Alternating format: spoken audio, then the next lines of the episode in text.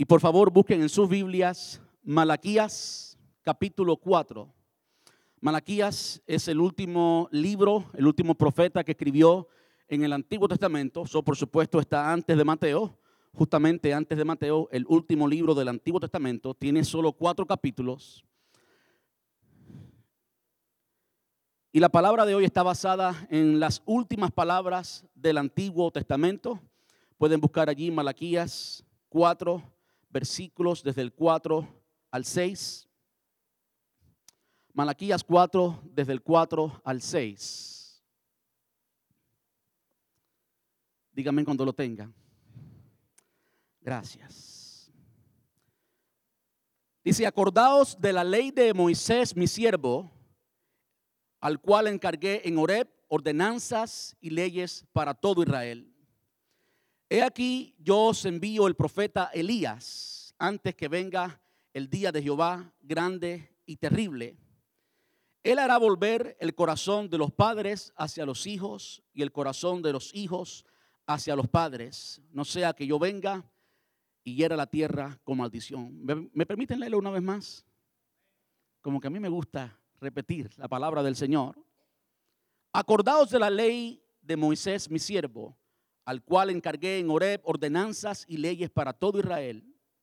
Y aquí yo os envío el profeta Elías antes que venga el día de Jehová grande y terrible. Él hará volver el corazón de los padres hacia los hijos y el corazón de los hijos hacia los padres. No sea que yo venga y hiera la tierra con maldición. Ayúdenme en oración o acompáñenme en oración. Amante Rey, te damos muchas gracias en esta preciosa tarde, Señor. Gracias. Gracias por el día precioso, el fin de semana precioso que tú nos has regalado, Señor. Gracias por un tiempo tan agradable. Gracias, Señor, por darnos la oportunidad hoy de venir aquí juntos como un pueblo, como una familia, Señor. Y alabarte, bendecirte, cantarte, Señor, decirte lo mucho que significas y lo mucho que eres para nosotros, Dios. Padre, gracias por tu palabra. Muchas gracias por tu palabra. Gracias porque no tenemos que andar perdidos, no tenemos que andar sin rumbo, no tenemos que andar a la deriva de lo que la vida nos lleve, sino que podemos andar como hijos de luz, guiados por tu palabra, dando pasos firmes, guiados por ti, Señor, y esto es a través de tu palabra, Dios. Señor, en esta tarde queremos rogarte que tú nos hables. Este pueblo, Señor, nosotros necesitamos oír tu voz. Necesitamos escuchar, Señor, y entender claramente qué es lo que tú quieres que entendamos hoy. Por favor, abre nuestros corazones, toca nuestros corazones, llega hasta lo profundo. Y Señor, allí en lo profundo ministra a cada raíz, a cada necesidad, Señor. Mira cada hijo, cada hija que está en este lugar, cada padre que está en este lugar, Señor. Ministranos hoy conforme a tu propósito, conforme a tu plan y conforme a tu gloria, Señor. Padre, como siempre te rogamos por el edificio y lo continuaré haciendo hasta que tú respondas, Señor. Tú sabes lo que necesitamos, esperamos un edificio regalado, céntrico, espacioso, que no podemos pagar, pero tú eres nuestro Padre. Y para todo lo que es tu plan y tu propósito, tú siempre provees, Señor. Así que, por lo tanto, te rogamos por ello y te damos muchas gracias. Muchas gracias, papá. Amén. Y amén. Puede tomar asiento. Gracias. Hoy comenzamos una nueva serie de sermones. Y no simplemente una serie de sermones, yo quisiera que suceda mucho más que escuchar. Yo quisiera que suceda mucho más que escuchar. Yo no estaré satisfecho con que me digan, pastor, tremenda palabra. No. Yo estaré satisfecho con ver vidas transformadas, vidas cambiadas, yo estaré satisfecho con ver el carácter del Hijo, ver la gloria del Hijo en cada uno de nosotros, verla en tu hogar, verla en tu familia. Entonces yo estaré satisfecho. Porque ciertamente la palabra no es simplemente para escucharla, no es simplemente para amarla, aunque debemos amarla y escucharla. el propósito final es que conozcamos al Dios de la palabra y no podemos conocer a Dios simplemente escuchando. Podemos conocer a Dios cuando practicamos lo que hemos escuchado. Es entonces que conocemos a Dios. Hasta entonces, hasta el momento que usted practica, que usted obedece, que usted comienza a ser manejado por la información de la palabra, hasta ese momento usted conocía de Dios. Y saben, todo el mundo conoce de Dios. O deben conocer de Dios. De una forma u otra, negativa, positiva, crean lo que crean. La gente puede conocer de Dios. Pero algo muy diferente es conocer a Dios. De modo que es nuestro propósito que al salir de este lugar salgamos transformados por el poder de la palabra de Dios. Yo estoy convencido, absolutamente convencido, 100%, no 99.9, sino 100% de que la palabra de Dios tiene poder. Por supuesto, operada en el poder del Espíritu Santo, el mismo que la inspiró, hoy está en nosotros y entre nosotros, de modo que tenemos todo lo necesario, todo lo necesario, todo, para que ocurra en nuestras familias y en nuestras vidas una transformación real, una transformación completa. Y wow, cuánto necesitamos, cuánto nuestra sociedad hoy necesita vivir, llegar a experimentar el poder de lo que el Señor nos quiere hablar hoy. Se trata de familia y he titulado la serie Dios en la familia. El título del sermón de hoy es El lugar de los padres. El lugar de los padres. Yo sé que usted hermana que está entre nosotros se está preguntando, bueno, ¿y qué hay para mí? ¿Qué hay para mí? Bueno, ningún padre puede ser padre según una mujer, ¿verdad? No puede serlo solo. Usted está ligada, usted está allí. Y sin el trabajo suyo, sin su labor, sin su función, sin su rol como madre, no hay padre que pueda llegar al éxito. Es necesario también su labor.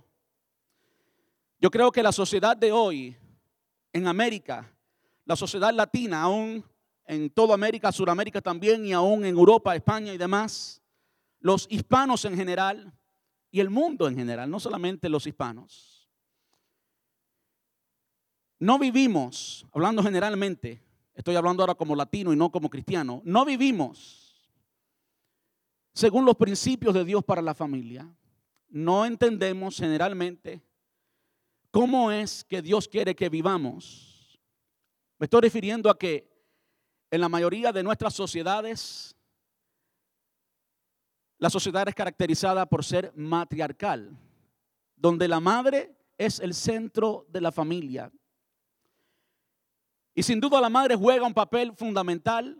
Para nada, absolutamente para nada estoy minimizando estoy menospreciando en lo absoluto el lugar de las madres. De hecho, el Nuevo Testamento, todo completo, comenzando con María, la madre de Jesús, a través de todo el Nuevo Testamento, incluyendo los evangelios, por supuesto, y también las cartas, el tiempo de la historia primitiva, la mujer jugó y continúa jugando un papel fundamental.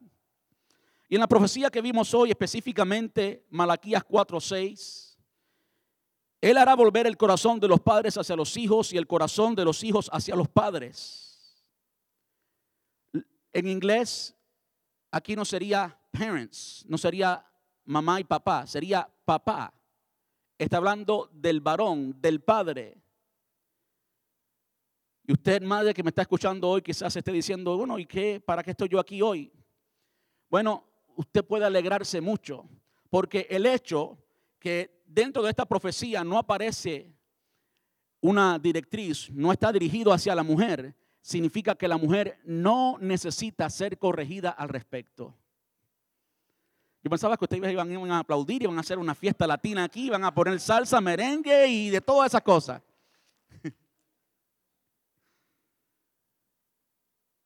Porque el corazón de las madres está con los hijos. Sí. Desde María, la madre de Jesús, todas las mujeres de la Biblia, quienes estaban allí en la tumba y podemos hacer mucha historia y resaltar en diferentes momentos de la historia bíblica, especialmente en el Nuevo Testamento, el lugar de la mujer. Gracias a Dios por las mujeres que están siempre orando, que están siempre educando y nutriendo a sus hijos. Gloria a Dios por ellas. Ahora, eso como que ha transformado la forma en que pensamos y pensamos que esa manera es la manera de Dios. Cuando la Biblia nos enseña que no es la manera de Dios, aunque sí, dentro del plan divino, la mujer por supuesto tiene un papel fundamental. Como había dicho al principio, no podemos los padres ser padres sin la mujer. Pero ciertamente cuando miramos la palabra de Dios, entendemos que hay un lugar especial, único, irreemplazable de los padres. Tu esposa no puede tomar tu papel. Es para ti, hombre que me estás escuchando.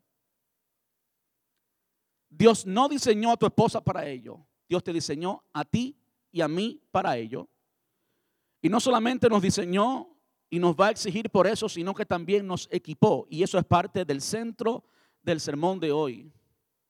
Que si el Señor nos demandará, sí es nuestra misión, es nuestra función, pero no estamos eh, desnudos, no estamos sin equipos, no estamos eh, no preparados para eso, sino todo lo opuesto, todo lo contrario. Estamos preparados, estamos más que equipados, tenemos toda la información que tenemos. Lo único que tenemos que comenzar a pensar como Dios piensa. ¿Cómo sabemos cómo Dios piensa? Estudiando, mirando su palabra. ¿Qué es lo que dice la palabra de Dios de los padres qué es lo que Dios nos quiere hablar hoy.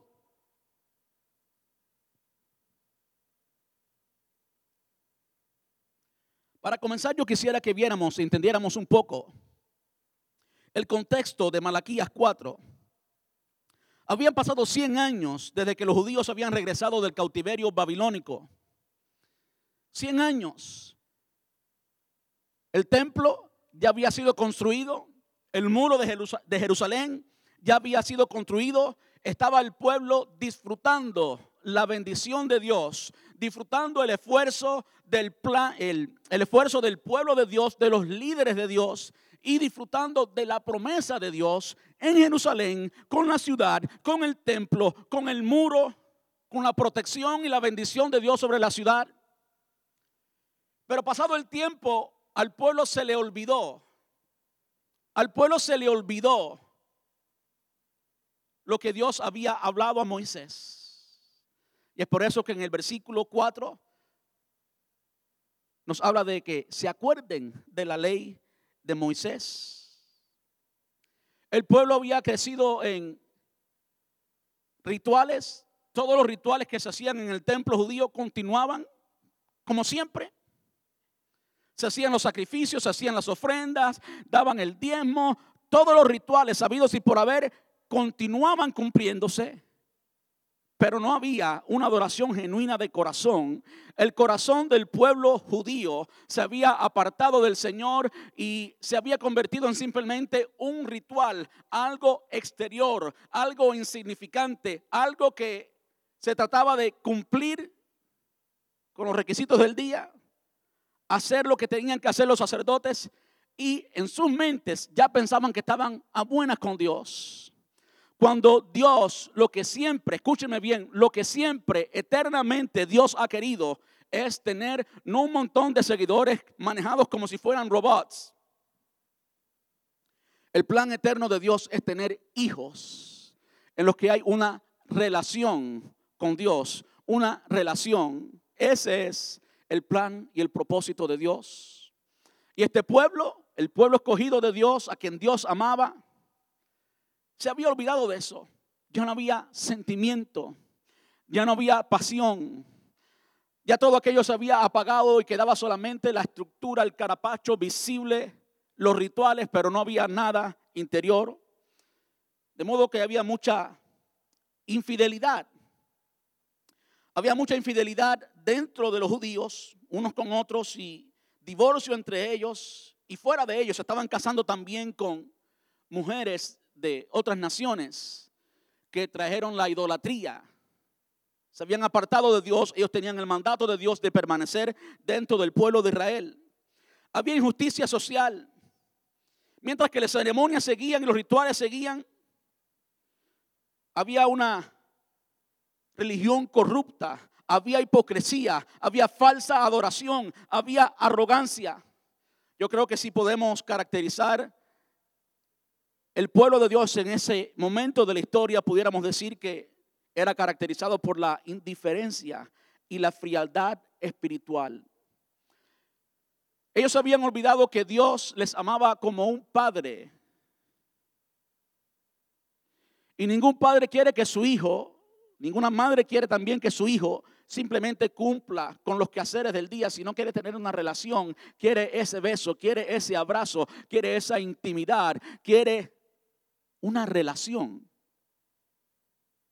con su padre. Judá era el pueblo escogido de Dios, Israel el pueblo escogido de Dios, y Dios le amaba como un padre, sin embargo no estaba recibiendo para atrás el afecto de hijos, sino que estaba recibiendo el afecto de personas extrañas que iban y cumplían y que no amaban a Dios. ¿Cuál es el primer mandamiento? Amarás, amarás al Señor tu Dios con toda tu mente, con toda tu alma, con todo tu corazón, con todo lo que tú eres. Dios quiere amor. ¿Cuántos dicen amén? A Dios no le satisface que simplemente tú cumplas todas las leyes, que de hecho ninguno la podemos cumplir todas. Dios quiere amor, Dios quiere una relación. Amén. Este es el último libro del Antiguo Testamento. Acabamos de leer las últimas palabras del Antiguo Testamento. Y después de eso pasaron 400 años de silencio. 400 años sin que Dios hablara a través de un profeta. 400 años en que Dios no trató más con el pueblo de Israel, a menos de una forma verbal, a través de un profeta. Muy significativo, estas últimas palabras fueron las últimas palabras de Dios para el pueblo de Israel. Ahora, hablando específicamente del capítulo 4, ¿qué sucede en el capítulo 4? Usted comienza leyendo y el subtítulo, por lo menos en la versión Reina Valera, dice, el advenimiento del día de Jehová. De modo que primero vemos una profecía del día de juicio, del día en que Dios juzgará a aquellos que no le quieren seguir. Y eso lo vemos en el versículo 1. Después en el versículo 2 y 3 vemos ciertas promesas al remanente fiel. Porque aunque muchos se habían alejado, había todavía un remanente fiel y Dios siempre ha tenido, siempre tendrá dentro de su pueblo Israel y dentro de la iglesia siempre hay un remanente fiel. Y en este entonces está la profecía a ese remanente fiel de Israel. Esta es una profecía para Israel. Y en esa profecía para Israel, pues Dios les habla cosas preciosas, cosas como, mas vosotros los que teméis mi nombre, nacerá el sol de justicia y en sus alas traerá salvación y saldréis y saltaréis como becerros de la manada. Yo que soy guajiro, campesino, Conozco lo que es un ternero corriendo. Eh, feliz. Así va a ser caracterizado el pueblo de Israel cuando se cumpla esta profecía. Hollaréis a los malos, los cuales serán ceniza bajo las plantas de vuestros pies en el día que yo actúe, ha dicho Jehová de los ejércitos. Había una promesa de victoria para aquellos que habían permanecido fiel. Pero las últimas palabras de Dios para este pueblo no son esas, no son la promesa, sino es el mandato y un mandato separado en dos. Habían dos cosas fundamentales que ellos tenían que hacer. Dos cosas que fueron las últimas palabras de Dios para su pueblo en 400 años. Estados Unidos de América tiene apenas 240 años. Pensemos en 400, 400 años, mucho tiempo del silencio de Dios, estas palabras eran claves y el Señor no quería dejarlos con esa imagen de una promesa para que ellos pensaran que estaban en la gloria, que estaba todo bien, cuando en realidad estaban muchas cosas mal. Y es entonces que le dice el versículo 4, acordaos de la ley de Moisés, como que no se te olvide la ley de Moisés, al cual encargué en Oreb, ordenanzas y leyes, ordenanzas y leyes, no sugerencias y no cuentitos, no, ordenanzas y leyes para todo, todo el pueblo. Claro, cuando pensamos en Israel tenemos que pensar en una familia. No podemos pensar simplemente en un pueblo, aunque sí había crecido a ser un pueblo, eventualmente una nación, pero esa nación era todavía la familia de Israel. La familia de Israel. Yo quisiera que viéramos y que entendiéramos el panorama bíblico de la familia y la figura paterna. No solamente en el libro de Malaquías, sino la imagen completa, el panorama completo de lo que es la familia para Dios y la figura paterna.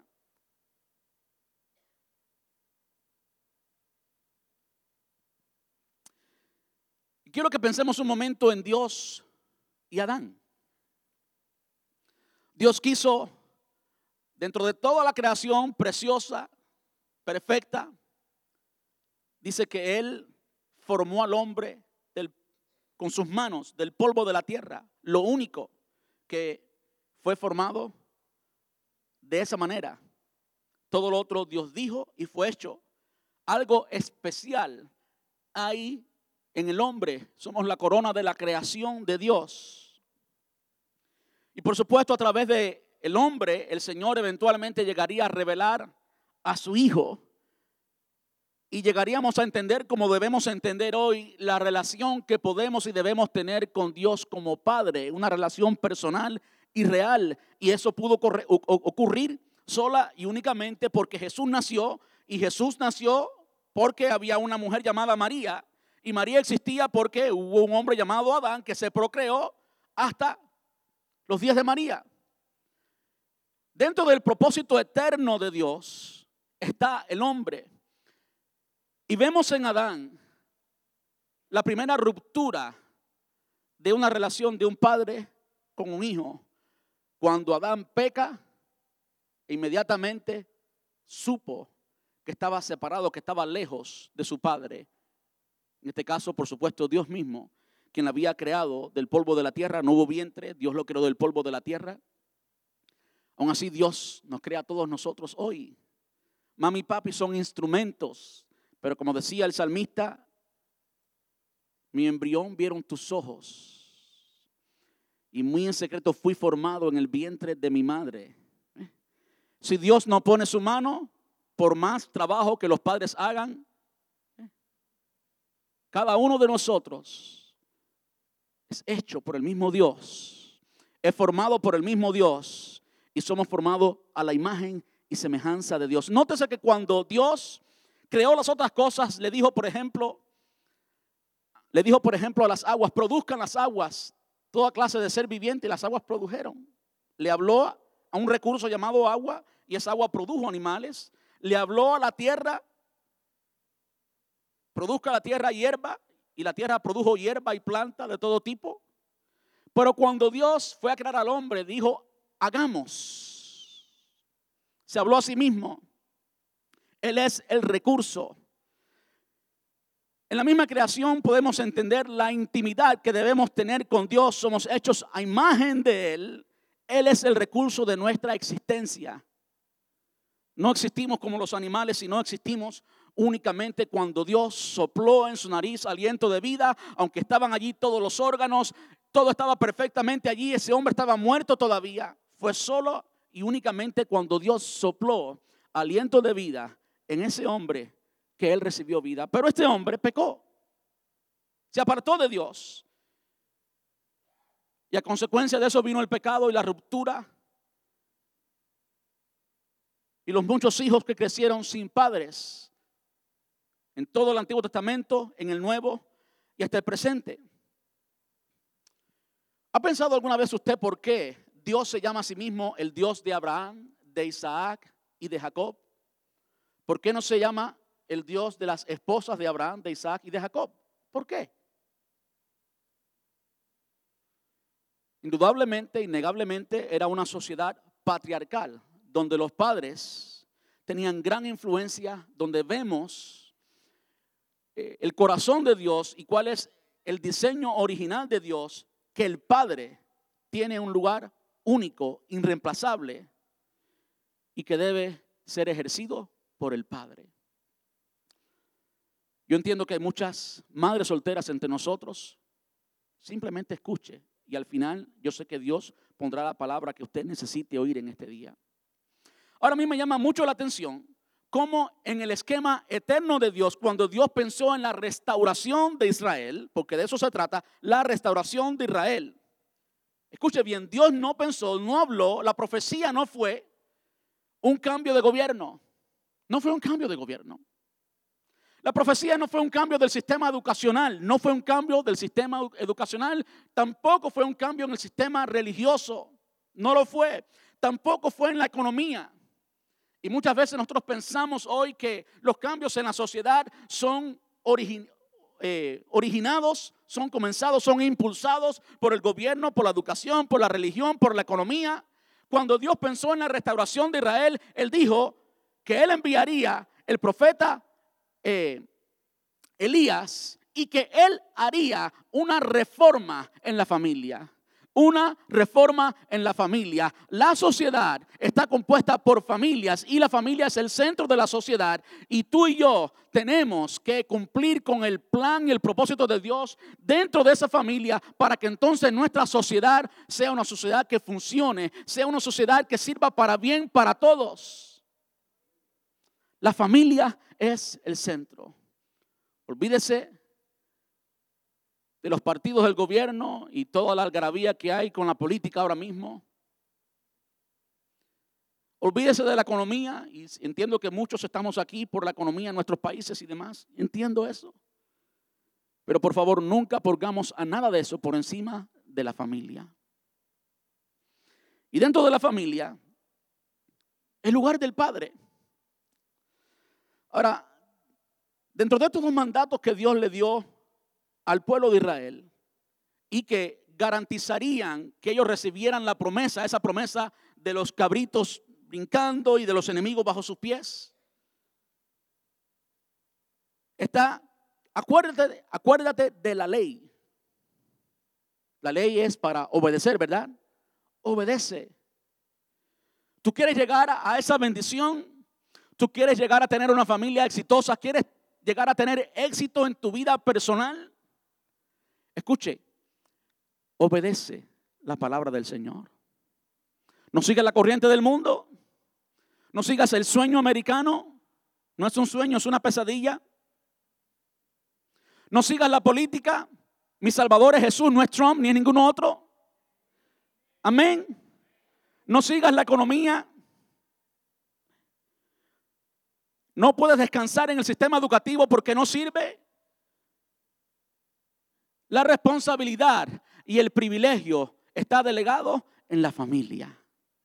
En la casa es donde sucede. La casa es el centro de la sociedad.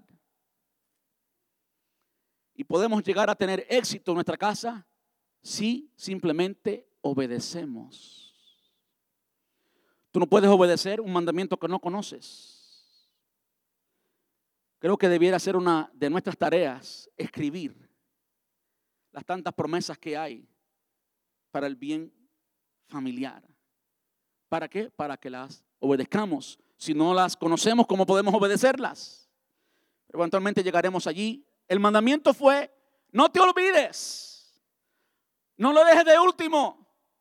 Ponlo en primer lugar porque es el primer lugar el que debe tener. Y no hay nada que lo reemplace.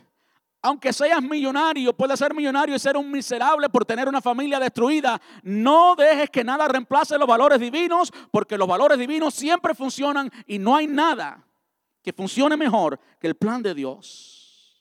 No sacrifiques tu familia en el altar de nada, porque nada merece ese lugar.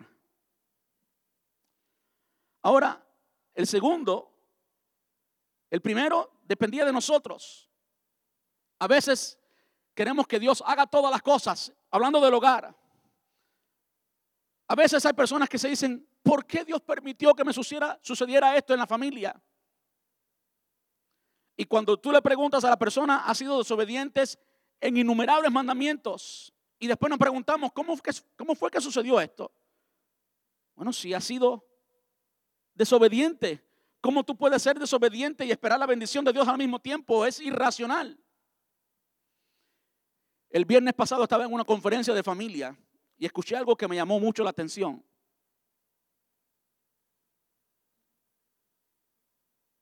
Este pastor vino a darle consejería a una familia y la familia, pues, como es tradicional, comenzaron los cónyuges a quejarse el uno del otro. ¿Por qué él hace esto y aquello y aquello? Y ella y ella, you know, él y ella. You know, esa discusión de siempre.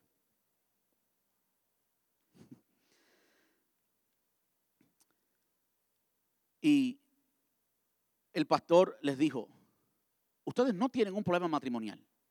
Ustedes no tienen ningún problema matrimonial.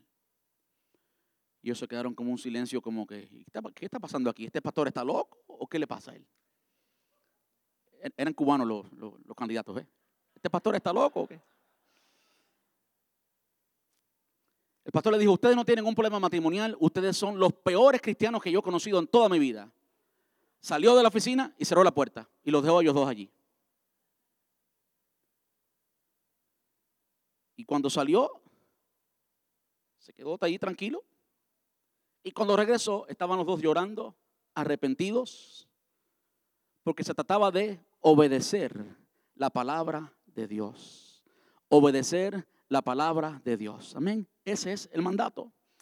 Ahora lo otro es una promesa. Y la promesa es que él enviaría al profeta Elías. Y por supuesto a mí me importa mucho entender exactamente qué es lo que la palabra quiere decir. Y estamos hablando de un texto profético. Y los textos proféticos deben interpretarse de la forma profética.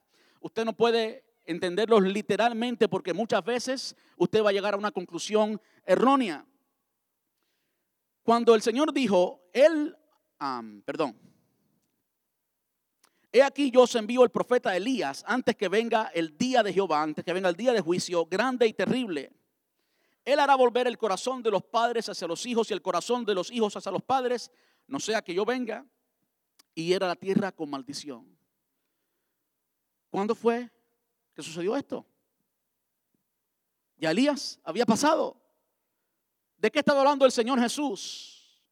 Bueno, vaya conmigo a Lucas capítulo 1. Ahí están los textos bíblicos. Lucas capítulo 1, versículos del 13 al 17. Mateo 11, del 11 al 15. Y Mateo 17, del 9 al 13 y allí usted va a tener la respuesta clara y precisa. Lucas está narrando la historia del Evangelio y dice en el versículo 17 del capítulo 1 de Lucas, está hablando de Juan el Bautista, dice, e irá delante de él con el espíritu y el poder de Elías. E irá delante de él con el espíritu y el poder de Elías. Escuche bien y vea la similitud entre Malaquías 4 y Lucas 1 hablando de Juan el Bautista, para hacer volver los corazones de los padres a los hijos y de los rebeldes a la prudencia de los justos, para preparar al Señor un pueblo bien dispuesto. ¿De quién estaba hablando? Claramente estaba hablando de Juan el Bautista. Ahora algo muy importante, que yo creo que es notorio, eh, importante que sea notado en esta tarde, es el versículo 15, Juan 1.15. Cuando el ángel se le aparece a Zacarías, el padre de Juan el Bautista, y le habla quién será este niño por el cual ellos estaban orando, que es resultado de un milagro porque la esposa era estéril. Dice, porque será grande delante de Dios, no beberá vino ni sidra y será lleno del Espíritu Santo. Yo quería que ustedes notaran eso. Será lleno del Espíritu Santo aún desde el vientre de su madre. Y usted conoce la historia, cuando María ya embarazada, visitó a, Elizabeth. La criatura, en este caso Juan, brincó en el vientre de su madre. ¿Por qué?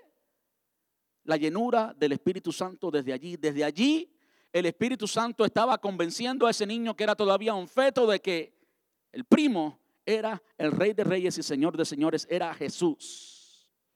Desde el vientre de su madre.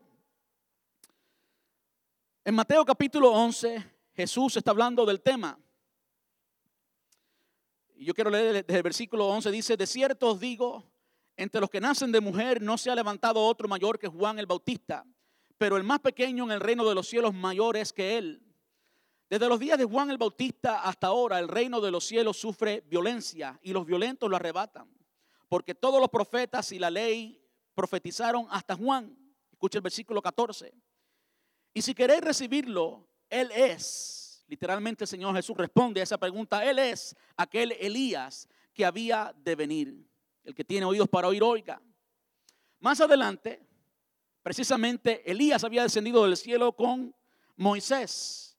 Y el Señor Jesús se transfiguró. Vieron la gloria del Señor Jesús, estos tres discípulos, Juan, Pedro y Santiago o Jacobo.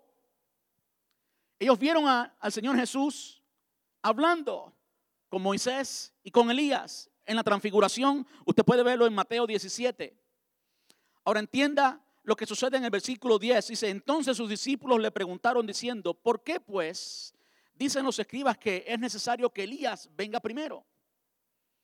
Respondiendo Jesús le dijo, a la verdad Elías viene primero y restaurará todas las cosas. Escuche bien, restaurará todas las cosas. Mas os digo que Elías ya vino y no, lo, y no lo conocieron, sino que hicieron con él todo lo que quisieron. Así también el Hijo del Hombre padecerá ellos. Ellos habían ido allí al monte de la transfiguración. En una nube el, el Padre habla diciendo, este es mi hijo amado a él, oíd. Y estaba hablando de algo específico, que es lo que el Señor les estaba diciendo en ese momento. Les estaba hablando de la crucifixión, como era necesario que el Señor Jesús muriera para que entonces resucitara. De eso es de lo que le estaba hablando. Y ellos, confundidos por todo lo que habían visto, esta gloriosa imagen, no hacían más que pensar en eso. Habían visto a Elías y entonces pues le hacen esta pregunta de Elías y el Señor Jesús los regresa de nuevo al tema. El tema es que así como hicieron lo que quisieron con Elías y con Juan el Bautista, así también harán con el Hijo del Hombre. Entonces los discípulos comprendieron que había hablado de Juan el Bautista. Esta es parte de la profecía cumplida. Ahora yo me pregunto, ¿cómo es que Juan el Bautista en su ministerio hizo volver el corazón de los padres a los hijos y el corazón de los hijos a los padres? Cuando Jesús habla allí en el monte de la transfiguración, dice algo importante. Dice que Elías viene primero y restaurará todas las cosas. Todas las cosas. De modo que entendemos que esta profecía tiene dos partes. Una parte ya cumplida, por supuesto, en Juan el Bautista. Ahora nótese que quien vino no fue personalmente Elías, fue Juan el Bautista y vemos que tenía el espíritu de Elías y vemos que eh, eh, el orden divino era precisamente lo mismo, restaurar el corazón de los padres, em, restaurar la, la relación entre los padres y los hijos y los hijos y los padres, ¿verdad? Lo vimos literalmente allí. De modo que indudablemente y aún más cuando vemos que Jesús lo dice literalmente, Él es el Elías que estaban esperando, no hay dudas. Pero la profecía no queda cumplida completamente. La profecía se cumple completamente cuando Elías sea uno de estos testigos que regresen en Apocalipsis capítulo 11, y hay mucho que podemos hablar del tema, allí será el cumplimiento total de esta profecía. Ahora, ¿qué importa eso? ¿Qué nos dice eso a nosotros hoy? Está bien, eso es cierto. ¿Y qué? ¿Eh? Es lo que debemos preguntarnos. Bueno, eso es importante porque eso nos habla del plan eterno de Dios y cómo Dios cumple su promesa. Cómo Dios cumple su promesa. Eso nos dice además algo importante. Nos dice cómo es que el enemigo siempre siempre se levanta en contra de todo lo que Dios dice y de todo plan de Dios. Por ejemplo, cuando usted va al inicio, a Génesis, ¿cuáles fueron las palabras de Satanás a Eva? Así que el Dios nos ha dicho. Y entonces dijo la primera parte correcta y después la tergiversó. ¿Verdad? Él siempre está atacando a lo que Dios dice. Cuando el Señor Jesús va a comenzar su ministerio y es bautizado, vino el Espíritu Santo como paloma del cielo y se escuchó una voz que todos la oyeron, este es mi hijo amado en quien tengo complacencia. ¿Qué fue lo que Dios dijo? Este es mi hijo, ¿verdad que sí? En la tentación en el desierto, los panes y las piedras en pan y los tres eventos de la tentación en el desierto, ¿qué fue lo que dijo Satanás a Jesús? Si eres el hijo de Dios. ¿Se da cuenta cómo el enemigo siempre se levanta contra todo lo que Dios dice? Ahora, el Señor había profetizado a través de esta profecía, y si era para el pueblo de Israel, que Elías, en este caso a través de Juan el Bautista y en el futuro a través de una persona que posiblemente no sea Elías mismo, puede ser una forma de Elías tal como lo fue Juan el Bautista. Juan el Bautista era Juan el Bautista, aunque tenía el espíritu de Elías y había sido encomendado con la misma misión, en su tiempo por supuesto. Entonces, no podemos entender que va a ser exactamente Elías, sino el espíritu de Elías. ¿Qué fue lo que capacitaba a Elías para hacer milagros? ¿Qué fue? ¿Puede algún hombre hacer milagros sin un poder sobrenatural? No, era el Espíritu Santo, el mismo que habita en ti y en mí hoy, ¿Qué fue lo que capacitó a Juan el Bautista para dar un mensaje y traer convencimiento al pueblo de Israel como lo hizo? ¿Qué fue? Aquello que había recibido en el vientre de su madre cuando se acercó María, su tía, y sintió la presencia del Espíritu Santo y fue lleno desde el vientre del Espíritu Santo. Fue el Espíritu Santo. Lo que trabajó en Elías, será el Espíritu Santo lo que trabaje en el futuro Elías ¿Entienda lo que estoy diciendo? ¿Y quién es el Espíritu Santo? ¿Estará muerto hoy? ¿Estará sentado en una esquina sin hacer nada? No, el Espíritu Santo hará cumplir esta promesa. Ahora, nótese cómo al final de Zacarías 4, perdón, eh, Malaquías 4, perdón, ya usted sabe que estaba medio perdido. Malaquías 4, versículo 6, Dice, y el corazón de los hijos hacia los padres, no sea que yo venga y hiera la tierra con maldición. Hay algo tremendo en eso y es que en la acción que tomemos los padres, en la acción que tomemos los padres está la bendición de Dios o la maldición de Dios. Ahí está muy claro. En nuestra respuesta como padres está la bendición de Dios o está la maldición de Dios. Por último, yo quisiera que miráramos un momento a ciertas estadísticas que nos dicen de la condición actual. Y antes de hacer esta, decirles estas estadísticas, yo quiero hacerle tres preguntas. Usted responda para sí mismo. Las preguntas son, ¿permitirías que un doctor te opere si te da solo un 40% de probabilidades de vida? pastor, voy a quedar bien, eh, doctor, voy a quedar bien. Bueno, hay un 40% que quedes bien, hay un 60% que mueras o que quedes mal. ¿Soberaría? ¿Te montarías en un avión que la mitad de las veces que vuela se cae? La mitad de las veces que vuela se cae. Es un avión cubano, no se preocupe. Aquí son americanos, son buenos. ¿Te atreverías a manejar o conducir si supieras que el 60% de las veces que intente frenar, los frenos no van a funcionar? ¿Verdad que no? No a todas ellas, ¿verdad? Con ojos cerrados. No, claro que no. Por supuesto que no.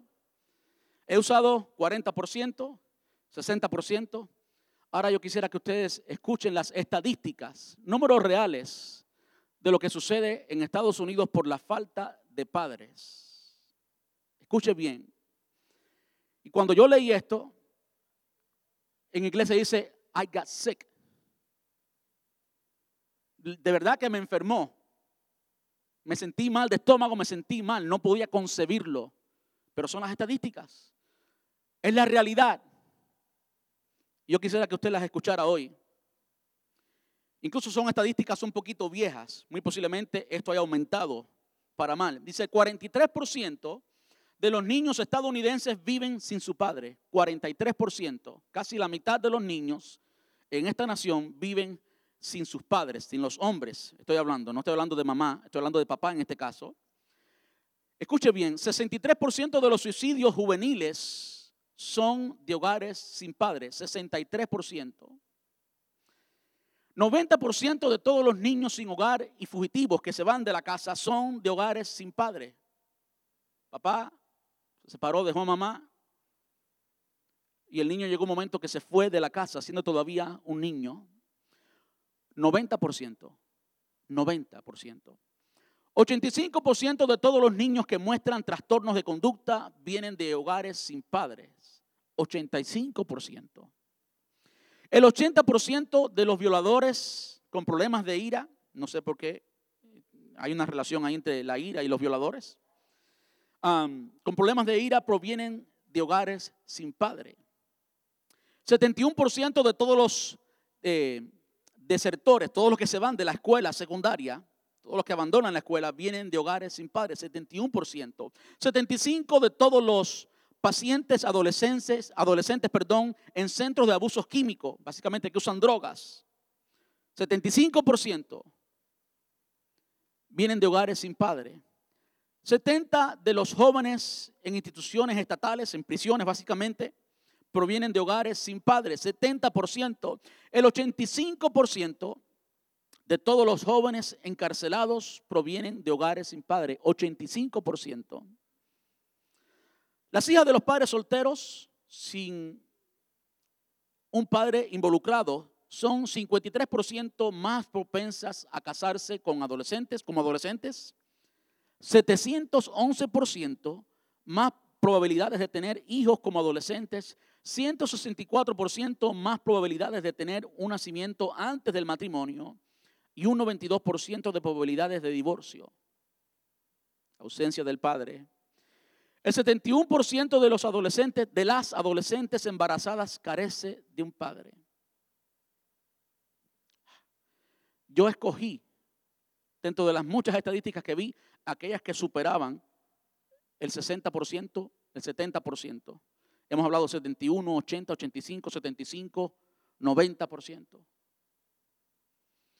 Yo escribí un párrafo resumiendo todo esto.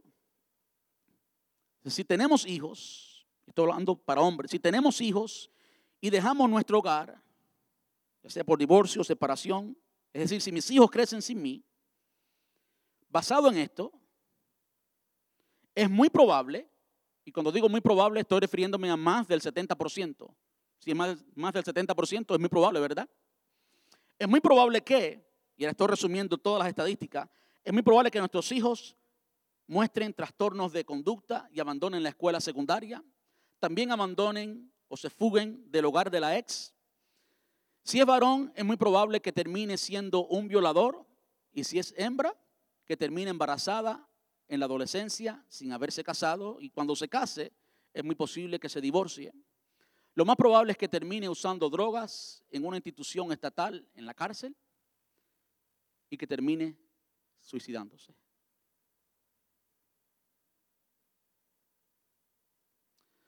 Así que antes de mirar a la mujer con labios jugosos y pelo largo y con todas las curvas que los hombres deseamos, tenemos que pensar en nuestros hijos. Y antes de pensar en aquella discusión de niños que tuvimos, tenemos que pensar en nuestros hijos. Y antes de pensar en las incompatibilidades de caracteres, tenemos que pensar en nuestros hijos. Tenemos que pensar en nuestros nietos. Tenemos que pensar en la influencia que va a tener nuestras decisiones. Tenemos que ponernos los pantalones y entender nuestro lugar en la familia es irreemplazable.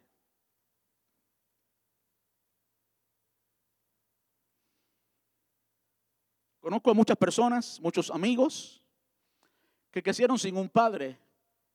Y eso explica claramente por qué hoy viven vidas trastornadas. No, hay un carácter torcido por la ausencia de papá. Ahora, ¿qué, ¿Qué podemos ver de esto?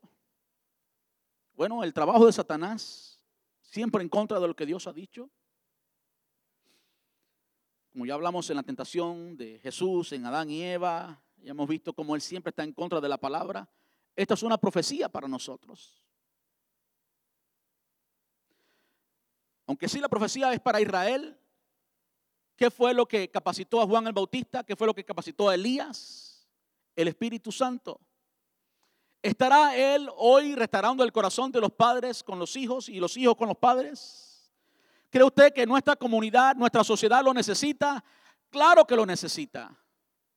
¿Cree usted que Él es fiel a la misión? Claro que Él es fiel a la misión.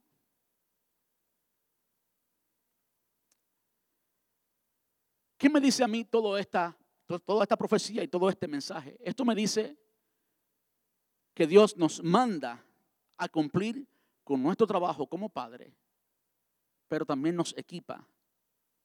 Nótese que el primero envuelve la responsabilidad humana, pero el segundo envuelve la gracia de Dios. Así que padre que me estás escuchando, no te sientas solo. Yo no soy un super padre. Yo necesito mucho el consejo de Dios. Yo necesito mucho la gracia de Dios.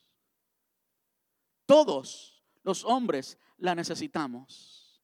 Pero ¿sabes qué? La gracia de Dios está allí disponible para nosotros.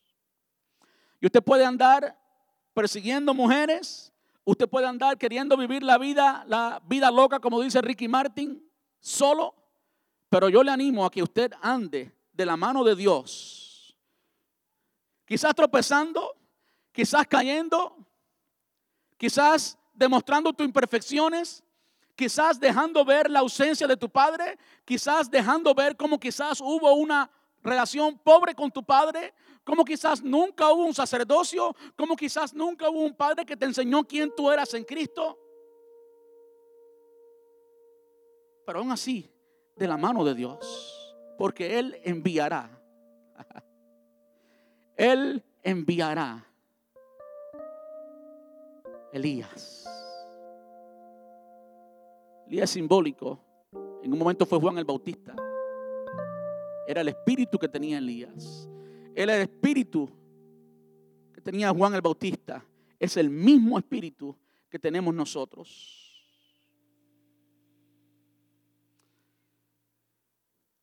Nosotros los hombres estamos aquí para representar a Dios en nuestra familia.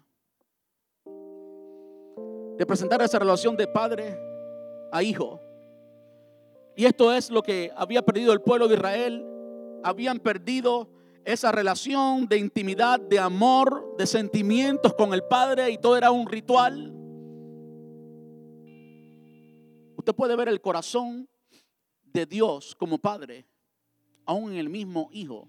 Isaías capítulo, 4, eh, 9, versículo 6.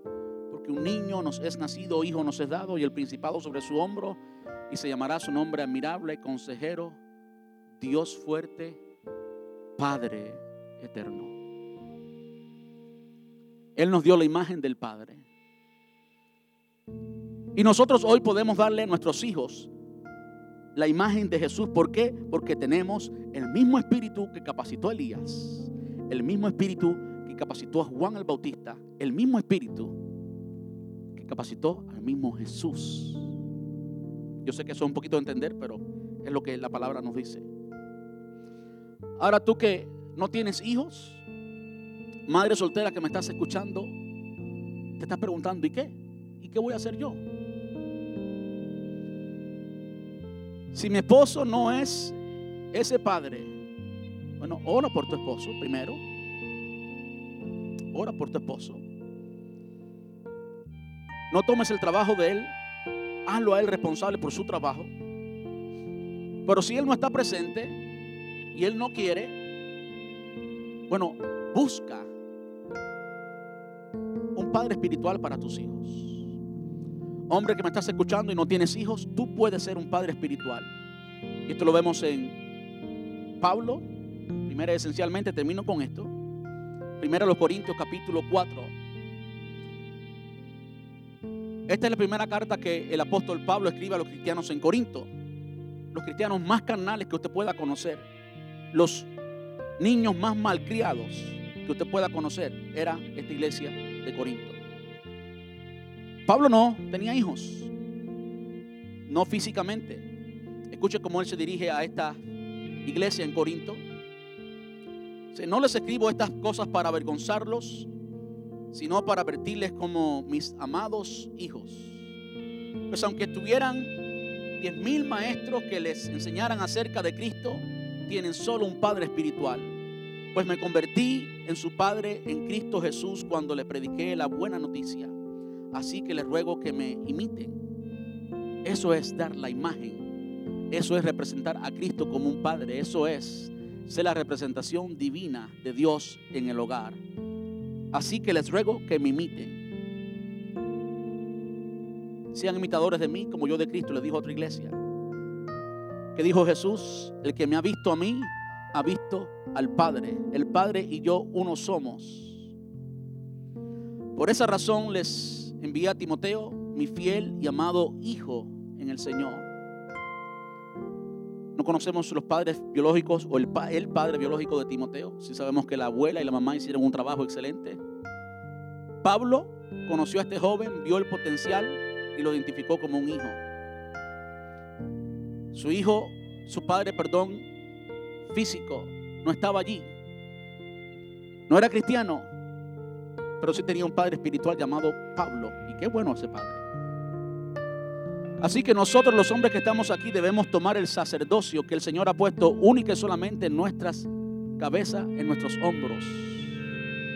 Y aunque usted no sea perfecto, como ninguno de nosotros es perfecto, sí tenemos al perfecto dentro y aquel que quiere transformarnos en ese Padre que Él nos diseñó para que fuéramos. ¿Usted me está entendiendo?